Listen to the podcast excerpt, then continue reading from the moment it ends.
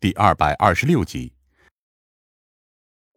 我示意夏灵威先不要直接轻举妄动，随后看向了那个招大哥手下的七八个人。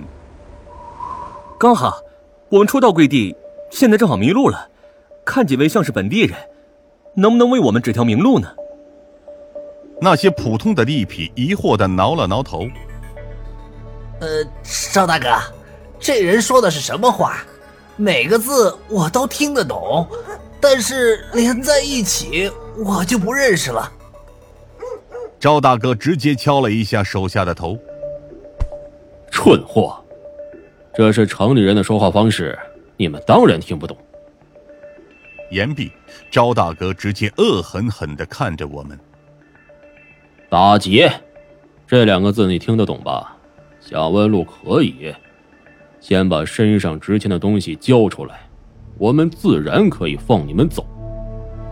不然的话，赵大哥拍了拍自己腰间的两把尖刀，今天就要在你们身上开几个洞了。后面的小弟也再度吵嚷了起来：“赵大哥！”我看这小妞长得还挺漂亮，要不要让兄弟们尝一尝？去，我们又不是鱼胡子和三眼狼那帮人，怎么能干出这种禽兽不如的事情？赵大哥严厉的训斥道：“要记住老大哥的话，咱们这叫劫富劫劫富什么来着？劫富济贫。”我直接接话道：“我懂了，你们就是那个所谓的丐帮。丐帮已经过时了，我们是破烂团。”赵大哥咧开嘴，露出一嘴的黄牙，专门让流浪汉兄弟们能过上好日子的破烂团。什么破烂团？不过是一群拦路土匪。夏灵薇直接冷声说道。赶紧把路让开，不然！在夏灵薇掏出警官证之前，我立刻阻止了夏灵薇，同时将她拉到了一边。你冷静一点，现在不是直接暴露身份的时候。夏灵薇有些惊讶的看着我。这些人可是劫匪，咱们是警察，这有什么可犹豫的？然后你以为拿出警官证或者掏枪，这些人就会乖乖束手就擒吗？我压低声音：“他们也许根本就不是在所谓的法治地区长大的，换言之，他们根本就没有类似的观念。如果咱们暴露身份，他们要么直接逃走，并且将这个消息散播到这整个地区都是，让人们躲着我们；或者干脆来围剿我们，或者是干脆一不做二不休，和我们拼了。我们当然有枪，但为了这个原因。”你打算直接杀了他们所有人吗？我接着指向身后，看清楚，灵卫，那些人里面甚至还有孩子，他们只是单纯的没有东西吃而已。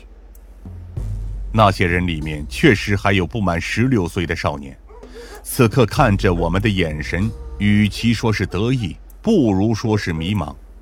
他们甚至可能也只是第一次出来干这种事情而已。连那个招大哥。都有些强撑的味道。我们愿意交出身上一些值钱的东西。我最后转过身去，面对着那些人说道：“但作为交换条件，我希望能见一见你们那位所谓的老大哥，并且请他帮我个忙。”赵大哥皱了皱眉，随即露出了疑惑的表情。也许在他从事这种劫道行业以来，还没见过能和自己讨价还价的人。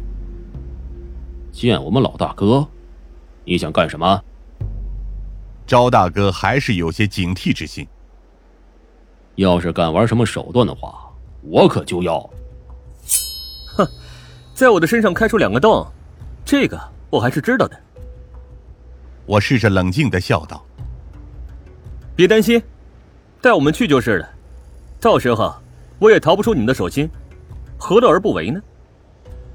这招大哥似乎经历了一番心理斗争，但最后还是有些犹豫的点了点头。那好，要来就来吧，只是别跟我玩什么心眼儿，不然有你好受的。你是认真的吗？哪怕是走在那些深巷更深处的时候，夏灵薇都还在和我低声说道：“和这群劫匪进行交易，这也太疯狂了。”淡定，夏同志，咱们现在还是别暴露身份为好。我同样低声说道：“不然计划就要泡汤了。”你无非是想要进去搜索那个火药装粉的区域而已，值得这么大费周章吗？就像你看到的，这里的环境比我们想象中的要复杂很多。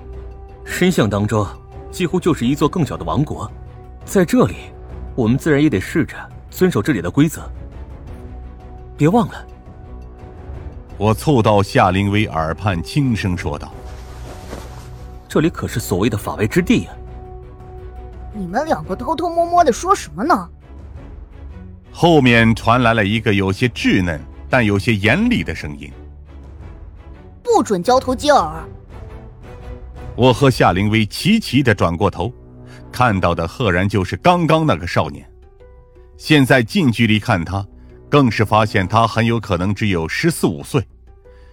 瘦削的脸上脏兮兮，身体也因为营养不良而显得皮包骨头。